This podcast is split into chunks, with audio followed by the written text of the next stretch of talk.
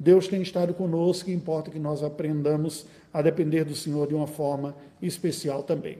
Bem, ditas estas palavras, eu lhe convido a abrir a palavra do Senhor, aqueles que tiverem condições, ou, se não, aqueles que não têm, eu peço que acompanhem a leitura da palavra de Deus que passo a fazer no livro do Êxodo, capítulo de número 4. Assim nos diz a palavra do Senhor no capítulo de número 4 do livro do Êxodo. Respondeu Moisés: Mas eis que não crerão nem acudirão à minha voz, pois dirão: O Senhor não te apareceu. Perguntou-lhe o Senhor: Que é isso que tens na mão? Respondeu-lhe: Um bordão. Então lhe disse: Lança-o na terra. Ele o lançou na terra e o bordão virou uma serpente. E Moisés fugia dela. Disse o Senhor a Moisés: Estende a mão e pega-lhe pela cauda. Estendeu ele a mão, pegou-lhe pela cauda e ela se tornou em bordão para que creiam que te apareceu o Senhor, Deus de seus pais, o Deus de Abraão, o Deus de Isaac e o Deus de Jacó. Disse-lhe mais o Senhor: Mete agora a mão no peito. Ele o fez, e tirando-a, eis que a mão estava leprosa, branca como a neve. Disse ainda o Senhor: Torna a meter a mão no peito. Ele a meteu no peito novamente, e quando a tirou, eis que se havia tornado como o restante de sua carne. Se eles te não crerem, nem atenderem à evidência do primeiro sinal, talvez crerão na evidência do segundo. Se nem ainda crerem mediante estes dois sinais, nem te ouvirem a voz, tomarás das águas do rio e as derramarás na terra seca. E as águas que do rio tomares tornar-se-ão em sangue sobre a terra. Então disse Moisés ao Senhor: Ah, Senhor, eu nunca fui eloquente, nem outrora, nem depois que falaste a teu servo pois sou pesado de boca e pesado de língua. Respondeu-lhe o Senhor: Quem fez a boca do homem? Ou quem faz o mudo, ou o surdo, ou o que vê, ou o cego? Não sou eu, o Senhor? Vai, pois, agora, e eu serei com a tua boca, e te ensinarei o que has de falar. Ele, porém, respondeu: Ah, Senhor, envia aquele que has de enviar, menos a mim. Então se acendeu a ira do Senhor contra Moisés e disse: Não é Arão, o levita, teu irmão? Eu sei que ele fala fluentemente. E eis que ele sai ao teu encontro e, vendo-te, se alegrará em seu coração. Tu, pois, lhe falarás e lhe porás na boca as palavras. Eu serei com a tua boca e com a dele, e vos ensinarei o que deveis fazer. Ele falará por ti ao povo ele te será por boca e tu lhe serás por Deus. Toma, pois, este bordão na mão, com o qual has de fazer os sinais. Saindo Moisés, voltou para Jetro, seu sogro, e lhe disse: Deixa-me ir, voltar a meus irmãos que estão no Egito, para ver se ainda vivem. Disse-lhe Jetro: Vai-te em paz. Disse também o Senhor a Moisés em Midian: Vai, torna para o Egito porque são mortos todos os que te procuravam tirar-te a vida. Tomou, pois, Moisés a sua mulher e os seus filhos, fê-los montar num jumento e voltou para a terra do Egito. Moisés levava na mão o bordão de Deus. Disse o Senhor a Moisés: Quando voltares ao Egito, vê que faças diante de Faraó todos os milagres que te hei posto na mão. Mas eu lhe endurecerei o coração para que não deixe ir o povo. Dirás a Faraó: Assim diz o Senhor: Israel é meu filho, meu primogênito. Digo-te, pois, deixa ir meu filho para que me sirva. Mas se recusares deixá-lo ir, eis que eu matarei teu filho, teu primogênito. Estando Moisés no caminho, numa estalagem, encontrou o Senhor e o quis matar. Então Zípora tomou uma pedra aguda, cortou o prepúcio de seu filho, lançou aos pés de Moisés e lhe disse: Sem dúvida, tu és para mim esposo sanguinário. Assim o Senhor o deixou. Ela disse: Esposo sanguinário, por causa da circuncisão. Disse também o Senhor a Arão: Vai ao deserto para te encontrares com Moisés. Ele foi e, encontrando-o no monte de Deus, o beijou. Relatou Moisés a Arão todas as palavras do Senhor com as quais o enviara e todos os sinais que lhe mandara. Então se foram Moisés e Arão e ajuntaram todos os anciãos dos filhos de Israel. Arão falou todas as palavras que o Senhor tinha dito a Moisés, e este fez os sinais à vista do povo. E o povo creu. E tendo ouvido que o Senhor havia visitado os filhos de Israel e lhes vira a aflição, inclinaram-se e adoraram. Vamos orar ao Senhor mais uma vez. Ó Deus bendito, nós te adoramos em oração. Estamos vivendo estes dias de restrição do nosso convívio coletivo como igreja. E nestes dias nós buscamos de uma forma mais privada, particular e reservada a tua presença e a tua graça. Pedimos que tu atenda a oração do teu povo, tu ouças no, os nossos pedidos e vejas nossa aflição, nossa saudade do restante do convívio, da adoração coletiva da igreja que tu nos atenda à oração que é feita num ambiente mais privado agora, doméstico, em alguns casos até solitário, aqueles que são os únicos em seu lar em adoração. Pedimos que tu nos assistas, Senhor, neste instante em que a tua palavra que foi lida será exposta. Ilumina-nos a nós que acompanhamos neste momento a exposição e aqueles que eventualmente ouvirão posteriormente. Assista-nos com a tua graça, nós te pedimos. E enquanto não desfrutamos novamente da liberdade da adoração coletiva, assista-nos com misericórdia, alimente a nossa alma, instrua a nossa mente, edifica a tua igreja. Em nome de Jesus nós te pedimos e agradecemos. Amém, Senhor Deus. Amém. Quais são as marcas do chamado ministerial? A palavra vocação é uma palavra que é usada para falar de uma inclinação, ou, numa perspectiva religiosa, que é a sua raiz, uma, um preparo para o qual o Senhor reserva as pessoas para um projeto, para uma missão aqui na terra. Mas como nós podemos entender isto numa perspectiva cristã, bíblica e ministerial, mais especificamente falando? Se podemos dizer que é verdade que a vocação diz respeito a todos nós, e a função que cada um de nós ocupa na sociedade, a nossa contribuição, conforme Deus nos preparou e nos colocou, e elas são as mais distintas, desde políticas, profissionais como professores, médicos, engenheiros, é, domésticos, garis, seja eles quais forem. Esta verdade da vocação também se aplica, embora não exclusivamente, ao trabalho religioso. Agora, quanto a isso, a maneira das pessoas entenderem o chamado de Deus e a sua vocação ministerial para o serviço religioso, ele é o mesmo em todos os tempos? Será que Deus trabalhou sempre da mesma maneira a chamar pessoas e tendo basicamente uma mesma vocação ou uma mesma missão a cumprir? Em que se difere ao longo do tempo os chamados religiosos e em que sentido eles são iguais e não mudam, eles são os mesmos? Como nós, como igreja, podemos e haveremos de identificar o chamado ministerial? Será que o simples desejo de querer servir no ministério religioso é a evidência do chamado religioso? O interesse por doutrinas ou por estudos bíblicos seriam suficientes? A vontade de alguém de se envolver com esta tarefa? a sua inteligência, a capacidade de entender e explicar a fé, o bom conhecimento doutrinário? Ou será que, a despeito destes, seria simplesmente um bom testemunho de vida, um ser um, um exemplar, um cristão exemplar que qualificaria alguém para o chamado ministerial? Olhemos para a vida de Moisés. Vejamos este momento que o texto sagrado acaba de nos dizer. Depois que Moisés passou a viver em Midian, Lá ele viveu por 40 anos. Já estava numa realidade bem diferente daquela que ele tinha vivido os primeiros 40 anos da sua vida no palácio lá no Egito.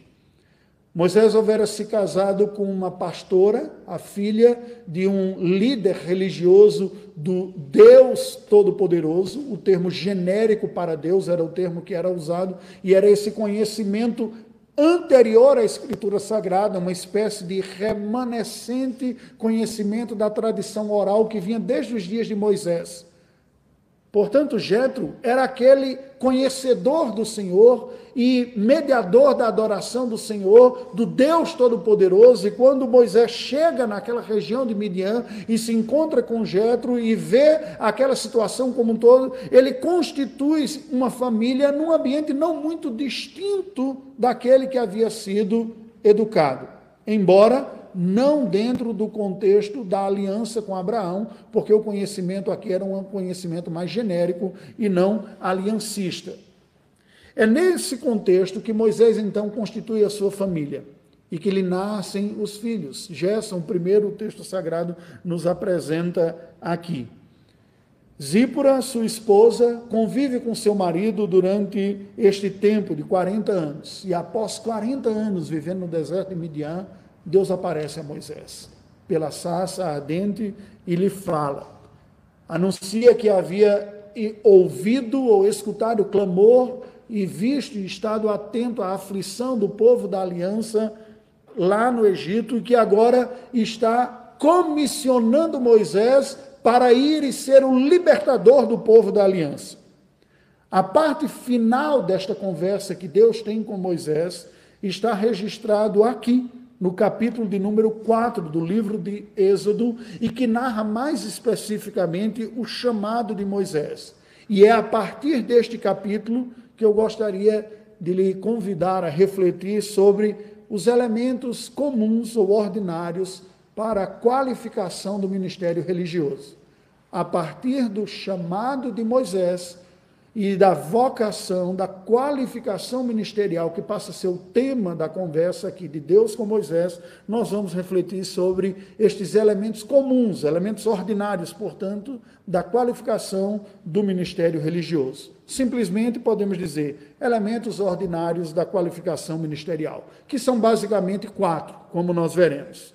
Uma conclamação ministerial adequada, uma cooperação ministerial adequada, uma conscientização ministerial adequada e, por fim, uma confirmação ministerial adequada. Acompanhe na Bíblia o que a palavra do Senhor nos diz.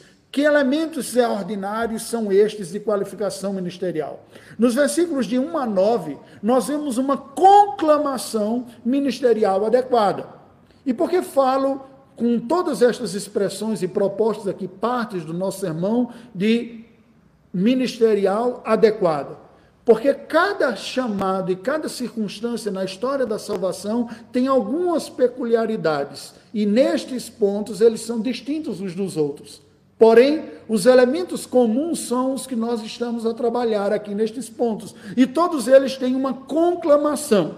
Veja como isso nos é dito e nos é descrito entre os versículos 1 e 9. No versículo 1, nós vemos que Moisés então questiona Deus sobre a incredulidade do povo hebreu. Ele diz: Ah, mas eis que não crerão, nem acudirão à minha voz, pois dirão: O Senhor não te apareceu.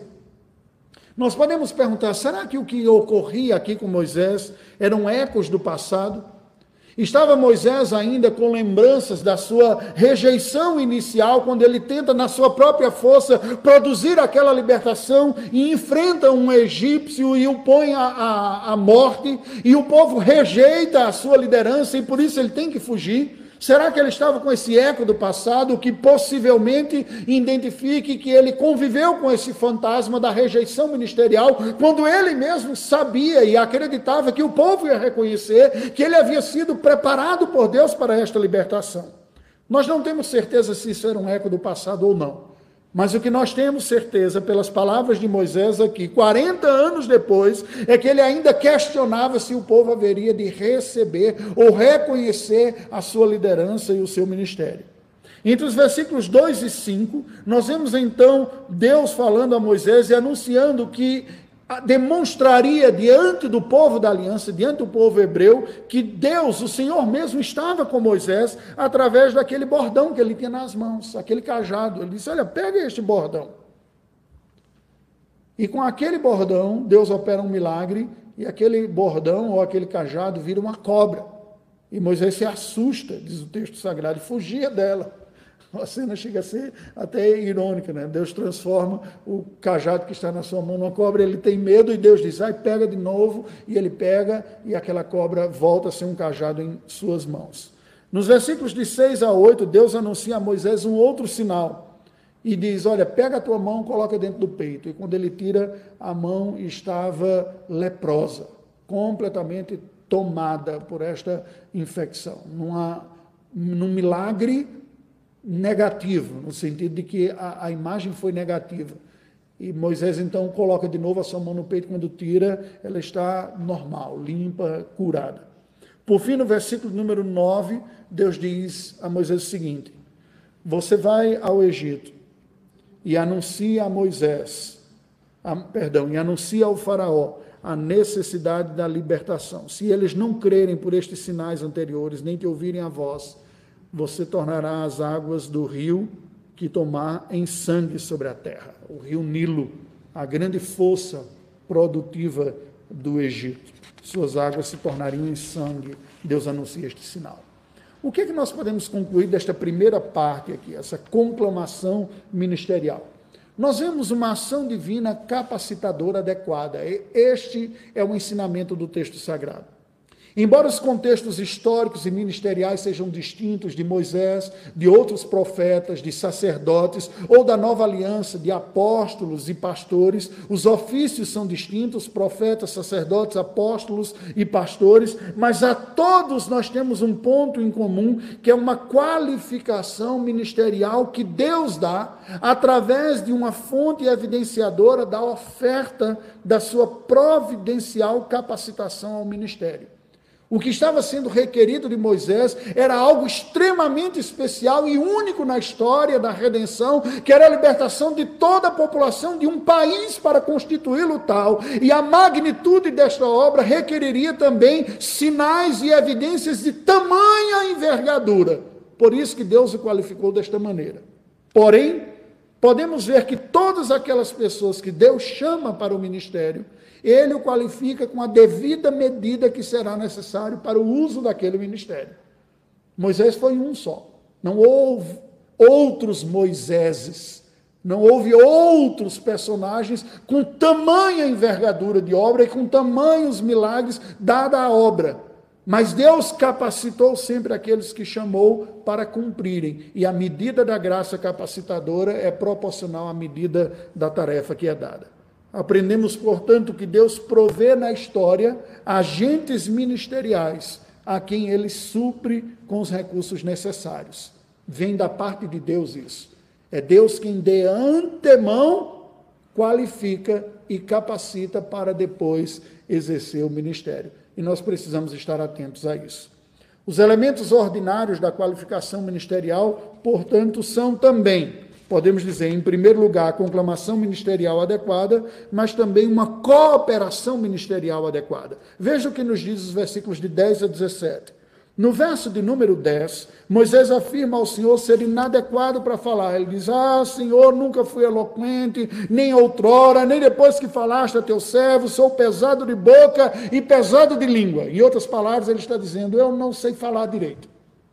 Isso é muito curioso, porque eu, como pastor, já ouvi inúmeras pessoas comentando que não sabem como falar direito e daí a sua dificuldade de evangelizar.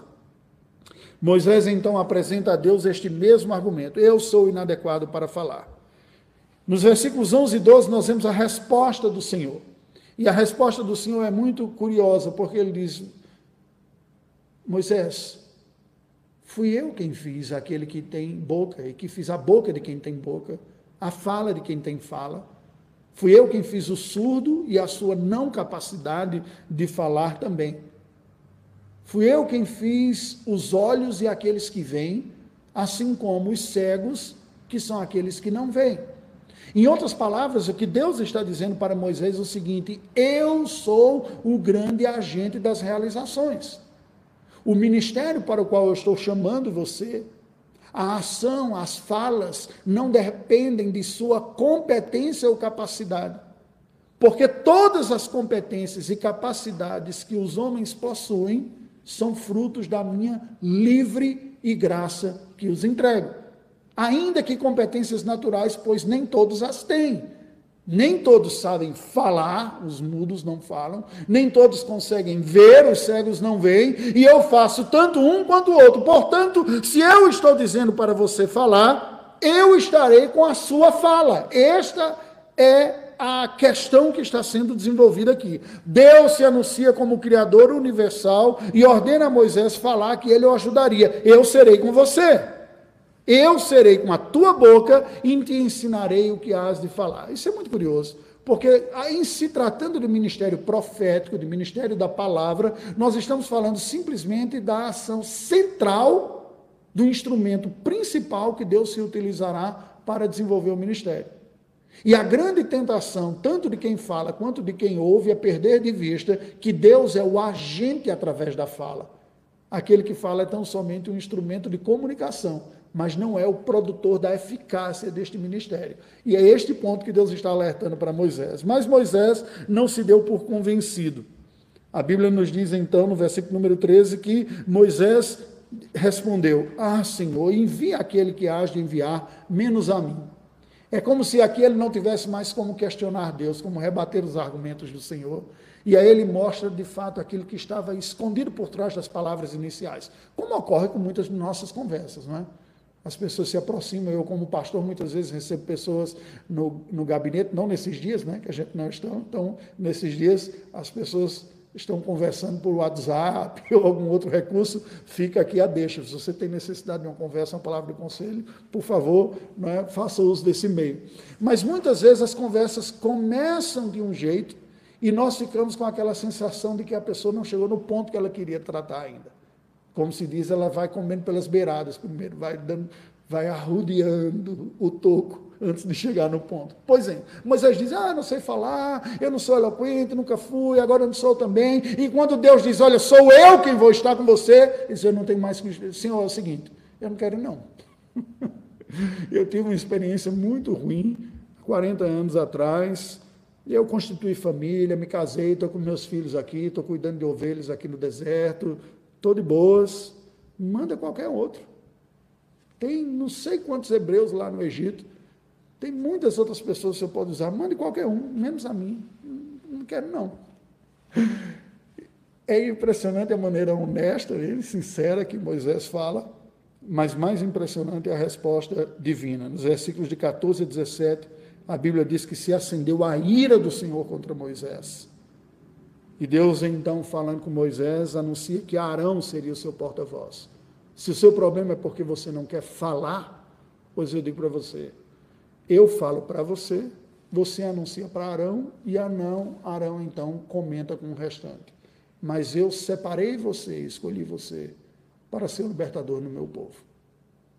Só que Deus fala isso num tom de repreensão. O versículo 14 diz: Então se acendeu a ira do Senhor contra Moisés. E termina com Deus dizendo: Toma, pois, este bordão na mão com o qual hás de fazer os sinais. Isso é curioso porque nós percebemos que pessoas, quando têm a real dimensão da vocação, do chamado, da consciência do chamado de Deus, têm um certo temor dentro do seu coração. Eu me lembro desde os dias da minha adolescência, quando ouvia pastores e missionários falando dos seus chamados e como eles relutavam e resistiam. E eu achava aquilo estranho e disse: como uma pessoa pode resistir à vontade de Deus? A vontade de Deus é boa, agradável perfeita. É o melhor para a vida dessas pessoas. Me parecia estranho. Mas parecia também, como me parece até hoje, que no meio evangélico existe uma certa valorização da resistência do chamado. Parece que a pessoa que é verdadeiramente chamada, ela tem que resistir, tem que endurecer o seu coração, tem que lutar contra Deus. Este não é o caminho da verdadeira piedade. Jonas foi alguém que resistiu ao seu chamado, terrivelmente lutou contra. Nós temos o um exemplo clássico aqui. É natural percebermos o peso do chamado religioso, mas não é saudável espiritualmente nem correto lutarmos contra. Por isso que a ira do Senhor se acendeu contra Moisés. Não se tratava simplesmente aqui de um zelo. Aprendemos, portanto, a partir desse texto, um dado muito curioso: a insuficiência ministerial individual, ou a inadequação individual. Por quê? Diferente da autoconfiança inicial que Moisés tivera 40 anos antes, agora Moisés resiste ao ministério de libertação dos hebreus do Egito porque certamente ele tem hoje, a essa altura da sua vida, uma menor autoconfiança. Ele não se vê como o porta-voz adequado. Ele é mais maduro a olhar para si mesmo e reconhecer suas inadequações, tão diferentes daquela autoconfiança exacerbada que ele tinha quando ainda vivia no contexto dos palácios do Egito. Moisés também tinha uma certa menor ambição ministerial. Ele não queria estar bem na fita, ser o herói, ser o salvador.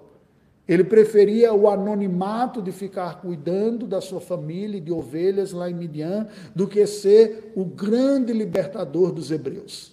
Talvez em algum momento de sua vida ele tivesse sonhado com isso. E preste atenção, aqui nós caminhamos numa linha tênue. Eu tenho alguns colegas e amigos com quem converso sobre ministério e é muito difícil nós identificarmos a partir de que ponto os nossos sonhos e aspirações são legítimos e devem ser grandiosos, porque Deus é grandioso, mas a partir de que dado momento isso já se torna uma glória pessoal, um desejo de reconhecimento, de ser admirado e não propriamente a glória de Deus em jogo. Não é tão simples assim respondermos a estas questões. Mas, possivelmente, esta resposta de Moisés revelasse um temor autoprotetor. Ele estava querendo simplesmente poupar a sua vida do preço e do sofrimento que viria com o engajamento ministerial. Ele havia sofrido já algo isso no Egito, que fez com que ele deixasse o Egito para trás. E agora ele encontrara uma vida pacata. Estava com sua esposa, estava com seus filhos, ele disse: Eu não tenho mais que ficar me preocupando com ter que provar para ninguém que Deus quer isso, Deus quer aquilo outro, e ficar encontrando resistência e lutando. Isto é muito estressante. Eu, Senhor, manda qualquer outro. A mim não, eu quero ficar aqui. E portanto a ira de Deus se levanta contra Moisés, porque o que estava ocorrendo era uma teimosia de uma rebelião, de uma covardia, fruto possivelmente de um sentimento de autoproteção e uma preferência à vida doméstica. Veja que esse drama entre uma responsabilidade grandiosa, que possivelmente terá desdobramento na vida de muitas pessoas, e a tranquilidade da vida doméstica, ela é experimentada pela humanidade como um todo. E por pessoas nas mais distintas situações. Nós aprendemos desta porção, portanto, que nenhuma pessoa está exclusiva e realmente à altura do ministério. Ninguém pode olhar para si e dizer: Eu sou completamente capacitado para aquilo que Deus quer fazer através de mim. Pelo contrário, se formos honestos, haveremos de reconhecer que não temos adequações e que o ministério não se trata propriamente de pessoas se sentirem adequadas para ele, mas do cumprimento fiel de uma vocação que Deus entregou.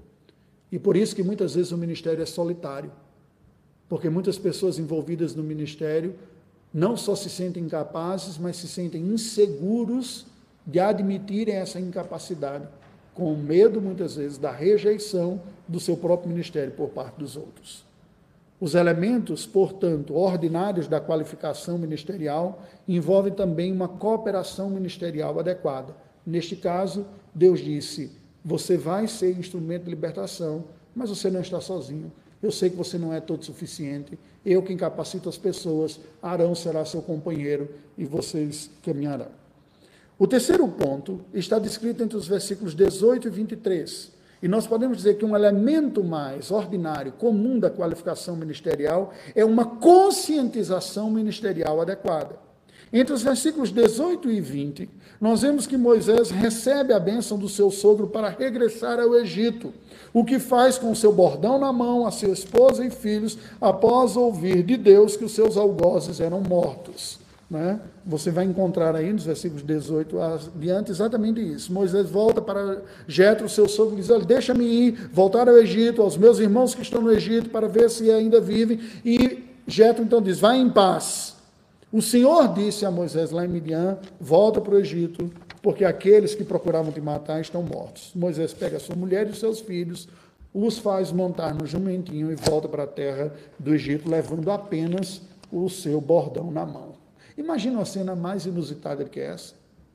Um pastor de ovelhas, com a esposa e dois filhinhos montados numa jumenta, ele com bordão na mão, para enfrentar o maior império do mundo e libertar milhões de pessoas que estão escravizadas debaixo disso aqui. É esta cena. que o texto sagrado nos apresenta. Versículos de 21 a 23. Deus continua falando com Moisés e diz o seguinte: Moisés, quando voltares ao Egito, vê que faça diante de Faraó todos os milagres que eu te posto na mão. Mas eu lhe endurecerei o coração. E você dirá a Faraó ainda: Israel é o meu primogênito. Israel é a primícia dos povos que eu estou preparando para mim mesmo e separando. Depois viriam muitos outros com a nova aliança. Israel é o primeiro. E se você não liberar o meu primogênito para me adorar neste monte, eu ferirei o seu primogênito com morte. Foi esta a palavra que Deus entregou a Moisés para dizer a Faraó. O que nós aprendemos daqui? Preste atenção. Estas palavras de Deus a Moisés nos apresentam um profundo realismo ministerial. Preste atenção. A maioria das pessoas, estes que estão distantes da vida ministerial religiosa, especialmente em igrejas grandes, como a nossa, a primeira igreja aqui, que temos centenas de membros, muitas das pessoas que assistem aos cultos, participam de atividades de uma maneira moderada, não fazem ideia das implicações do ministério e imaginam que a vida ministerial religiosa seja uma vida muito tranquila. Eu me lembro também, quando ainda criança e adolescente, ia aos cultos da igreja, a Igreja Presbiteriana Central de Campina Grande, e via os presbíteros sentados lá na frente, o pastor se levantando para pregar, eu achava aquilo belíssimo. Né? Não fazia muita ideia das implicações do ministério, muitas delas só vinha a perceber mesmo depois de estar no ministério. Pois bem, mas preste atenção. Contudo, toda pessoa que quiser cumprir devidamente um chamado religioso ministerial, toda ela, lutará com as forças mais poderosas de oposição ao ser humano, apenas menores e sob o controle do próprio poder de Deus. A Bíblia nos diz que a nossa luta não é contra carne e sangue, mas sim contra principados e potestades. E principados e potestades aqui não se trata apenas de seres angelicais, é todo poder estrutural estabelecido sobre a face da terra. O que a Bíblia está nos dizendo é que nós que estamos mortos em delitos e pecados, a humanidade que foi criada por Deus e que caiu em pecado, portanto é rebelde e avessa ao Senhor, e Deus, ao chamar alguém para exercer o ministério da reconciliação e da redenção, põe estas pessoas exatamente no calor da batalha, onde céu e inferno se encontram onde Deus está resgatando pessoas do inferno, mas onde as resistências malignas, infernais, carnais e de tentação para que essa obra ocorra. Não é à toa que as pessoas que estão envolvidas diretamente com o ministério sofram os ataques mais duros de sua própria vida. E o que Deus fez aqui com Moisés foi exatamente dizer: olha, você não está indo para um parque de diversões. Você não está indo lá para o Egito para ser o grande salvador e sair bem na fita, vitorioso, ileso. E Deus antecipa. Ele diz: Eu serei com você, mas você vai experimentar dura resistência. O próprio coração do Faraó será endurecido, mas eu estarei com você. Aprendemos, portanto, que todo ministério deve ser encarado com realismo. A motivação deve ser tão somente a fidelidade a Deus depositada a tranquilidade na companhia divina. Enfrentarei o que for, porque Deus está comigo, mas não será nada tranquilo. Eu posso testemunhar também da minha própria vida e ministério que, uma vez que nos engajamos no ministério transcultural, você literalmente, do ponto de vista ministerial, front da batalha, nós experimentamos as provações mais agudas de nossa própria vida. Não é à toa. Mas é Deus quem realiza. Ele não prometeu que as coisas seriam leves. O que ele prometeu é que estaria presente e cumpriria. E por fim, o quarto elemento ordinário da qualificação ministerial nos é descrito entre os versículos 24 e 31, que é a confirmação ministerial adequada. Veja que entre os versículos 24 e 26 aparece um dos textos mais controversos do livro de Êxodo. Preste atenção. A Bíblia nos diz que Moisés estava no caminho agora, e, e numa estalagem o Senhor o encontra e o quis matar. Deus estava, Moisés estava caminho da sua obra, Deus o encontra numa estalagem e o quis matar. E Zípora, a sua esposa, pega uma pedra aguda, corta o prepúcio do seu filho e lança aos pés de Moisés e diz: Você é sem dúvida um esposo sanguinário. E Deus o deixou ir. Ela disse: Esposo sanguinário por causa da circuncisão. O que significa isso? Esta passagem aqui. Deixe-me terminar os versículos e nós voltamos a essa consideração. Nos versículos de 27 a 31, Deus ordena a Arão que vá se encontrar com Moisés. Lembra que Deus havia dito: você não estará sozinho, Arão estará com você. Arão vá lá e se encontre com Moisés. E eles são bem recebidos depois pelos hebreus quando chegam no Egito. O que significa esse texto aqui, essa porção final? Por que estou falando de confirmação ministerial adequada aqui? Há uma tensão sendo vivenciada aqui por Moisés a respeito do zelo e da fidelidade na liderança. Esse estranho episódio de Deus tentando matar Moisés e Zípora livrando Moisés da morte com uma queixa nos lábios parece indicar um conflito não incomum no ministério. Moisés chega à terra de Midian, fugindo do Egito, mas sendo já da descendência de Abraão com conhecimento do pacto abraâmico, algo que Jetro, que vinha de um conhecimento, de uma revelação mais geral, de uma tradição oral que remonta aos dias de Noé, não tinha o conhecimento dessas especificidades do pacto de Deus com Abraão. E por isso mesmo não tinha o sinal do selo da aliança, a circuncisão, como parte da marca da fé. O fato de os filhos de Moisés não terem sido circuncidados até o presente momento nos indica muito provavelmente que Moisés meio que foi negligente com o que ele sabia já do pacto e se acomodou às instruções do seu sogro, que era o sacerdote Midian, e tudo em paz dentro da família. Possivelmente, muito provavelmente, ao nascerem os filhos, ele deve ter comentado com Azipra e diz: Olha, nós temos que circuncidar os meninos, porque Deus fez um pacto com Abraão e mandou circuncidar e tudo mais. Ela disse: Que que é isso? Cortar né, o prepúcio do meu filhinho tão querido? Não, não vai fazer nada disso aqui não. E a coisa ficou tensa, de tal maneira que Moisés disse: Não vou mexer com esse negócio, não. Deixa quieto aqui. Só que quando ele vai ao Egito para libertar o povo, Deus o encontra e diz: Você está achando que você vai conseguir cumprir um ministério sem ser dedicado de todo o coração ao que eu tenho? Você é simplesmente, a partir de agora, o maior líder de toda a população.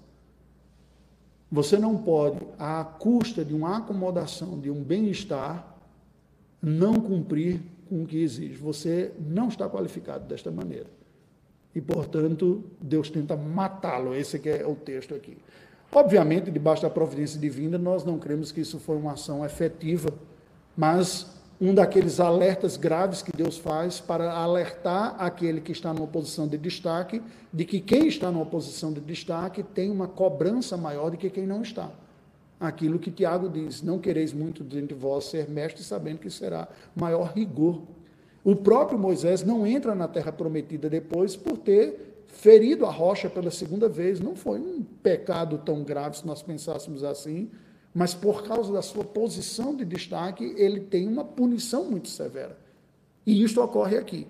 Zipro, então, toma a frente e ela mesma faz a circuncisão, e de uma maneira não gentil, mas jogando na cara deles oh, essa sua religião, esse traço dessa sua religião, essa sua exigência, esse seu zelo puritano de cumprir tudo aos pés da letra, que faz com que fique apaziguado pelo custo do sangue dos nossos filhos. Toma aí, esposos sanguinários, prepúcios dos nossos filhos, vá em paz. Isso mostra da parte da sua mulher uma resistência à instrução divina em virtude de uma acomodação de um estado de paz e bem-estar com seus próprios filhos. E da parte de Moisés, nós vemos também uma acomodação. Ele preferiu não enfrentar este conflito. Bem, conflitos como esses não são incomuns no ministério. A paz com o chamado pessoal ou com a família, que nem sempre, às vezes, está em harmonia com a compreensão das implicações de todo chamado. Muitas vezes o próprio cônjuge, a dificuldade dentro de casa. Vocês é, lembram ah, inúmeros relatos bíblicos a, a, este respeito, desde a mulher de Ló, lá no passado, a mulher de Oséias, mas o contrário também é Eunice, a mãe de, de Timóteo, ela era cristã, mas o pai não era, e esse foi o motivo pelo qual Timóteo não foi circuncidado, pela via contrária. Mas ao mesmo tipo, quando a família, o casal não está em perfeita sintonia, essa tensão e esse racha se estabelece dentro da família aqui. E Moisés, então, não poderia ser negligente com aquela palavra da aliança, em virtude simplesmente de uma birra da mulher que não queria cumprir com a ordem da circuncisão, porque achava aquilo uma peculiaridade, uma excentricidade da religião de Moisés ou do traço. Afinal de contas, eles serviam ao mesmo Deus, o Todo-Poderoso, Criador de todas as coisas. Porém, Deus o livra a própria Zípora, embora insatisfeita, exercita aquilo, estabelece a circuncisão, e o texto sagrado nos diz que neste momento Arão vem ao encontro de Moisés e eles estão então caminhando em direção ao Egito. Moisés agora está pronto. Nós aprendemos aqui sobre a importância de priorizarmos a fidelidade a Deus. Esta é uma marca da liderança ministerial. E Moisés demonstra aqui que está progredindo na sua vida. Ele, é, ele sai da terra de Midian como uma pessoa acovardada até, tentando evitar o seu chamado, tentando não abraçar esta vocação, tentando evitar conflito com a sua esposa, que se impôs de uma maneira muito dura. Isso possivelmente mostra que não foi pouca atenção a esse respeito dentro, mas ele vai aprendendo a importância de ser firme de ser fiel a Deus com aquilo que Deus tem para a sua vida. Não é fácil. Muitos de nós enfrentaremos em nossa própria casa conflitos, independente do ministério religioso ou não. Não é fácil para o homem exercer a liderança religiosa no seu lar, não é fácil para a mulher aceitar a liderança religiosa do seu marido, cumprir a vez de ser auxiliadora para que ele tenha condições de bem conduzir e vice-versa. Qual é a mensagem original desse texto? Preste atenção. A presença especial e capacitadora de Deus a Moisés para a obra libertadora dos hebreus do Egito era percebida pelas qualificações e provisões dadas por Deus, tanto naturais quanto sobrenaturais. Moisés retoma sua vocação, agora menos autoconfiante, mais consciente da realidade ministerial que teria e crescente em obediência ele precisou ser despojado da pretensão pessoal para ser qualificado à sua missão. O Deus que qualificou Moisés para a sua missão e vocação é aquele que qualifica os comissionados na medida necessária. Mas se Moisés foi preparado por Deus para libertar uma geração inteira da escravidão no Egito, lembremos-nos que há uma salvação muito maior, muito maior no tempo, no espaço, na abrangência, na profundidade, na eficácia, que é a salvação eterna que o Filho de Deus, Jesus Cristo, veio a exercer sobre a humanidade para resgatar não apenas de uma escravidão temporária, mas da escravidão do pecado e oferecer, portanto, uma redenção plena e para a qual somente ele ele estava completamente qualificado.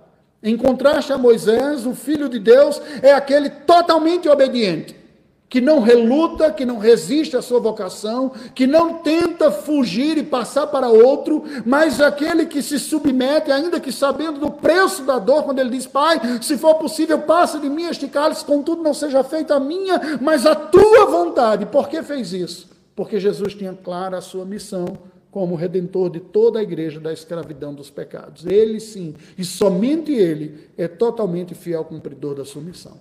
O recado, portanto, universal desse texto é o seguinte: Embora Deus seja o salvador da sua igreja e a obra de Cristo seja a causa objetiva da redenção de todo o seu povo, a aplicação ordinária que o Espírito Santo faz dessa obra se processa através de ministérios naturais a comunicação compreensível da mensagem do Evangelho, entregue por um mensageiro humano usando uma língua comum, mas por evidências também, qualificações e recursos ministeriais sobrenaturais. O novo nascimento, o arrependimento para a vida, a fé em Jesus Cristo. Ambos os recursos, naturais e sobrenaturais, estão presentes na vida daquele que são chamados por Deus para o ministério e são elas mesmas as evidências essenciais ao ministério da palavra, o ministério da reconciliação.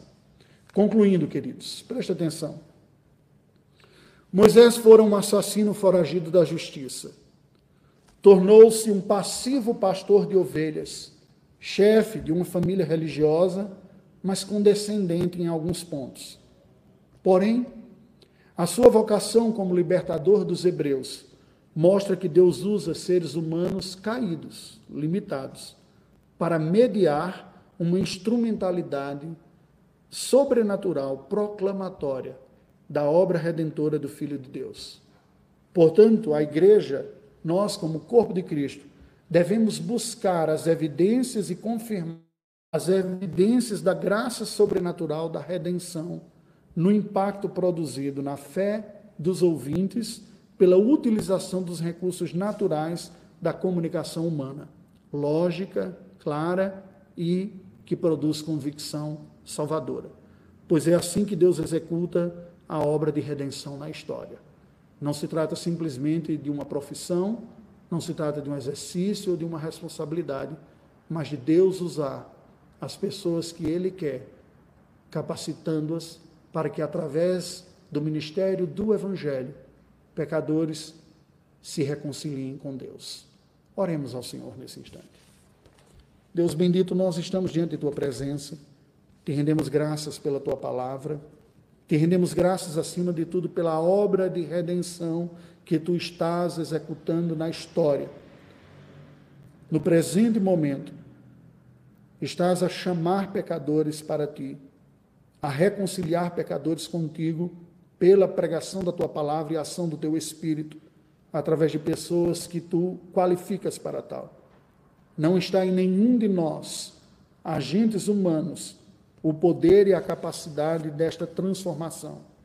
Confiamos no Senhor, enquanto nós mesmos também somos objetos desta redenção, enquanto nós mesmos também estamos experimentando essa redenção em nossa vida, enquanto nós mesmos também somos dependentes da graça e insuficientes. A mesma graça que necessitamos, experimentamos, anunciamos para que outros necessitados também a experimentem. E nós oramos neste instante, em especial, em favor das pessoas que tu tens chamado para o ministério, para que tu lhes renoves o ânimo, a disposição, a coragem, a determinação e, acima de tudo, a fidelidade na entrega da tua palavra, para que a tua igreja seja fortalecida, reunida, edificada, especialmente nestes dias de pandemia quando tantos estão privados do convívio, mas não privados da presença do Senhor. Oramos em nome do teu filho Jesus. Amém.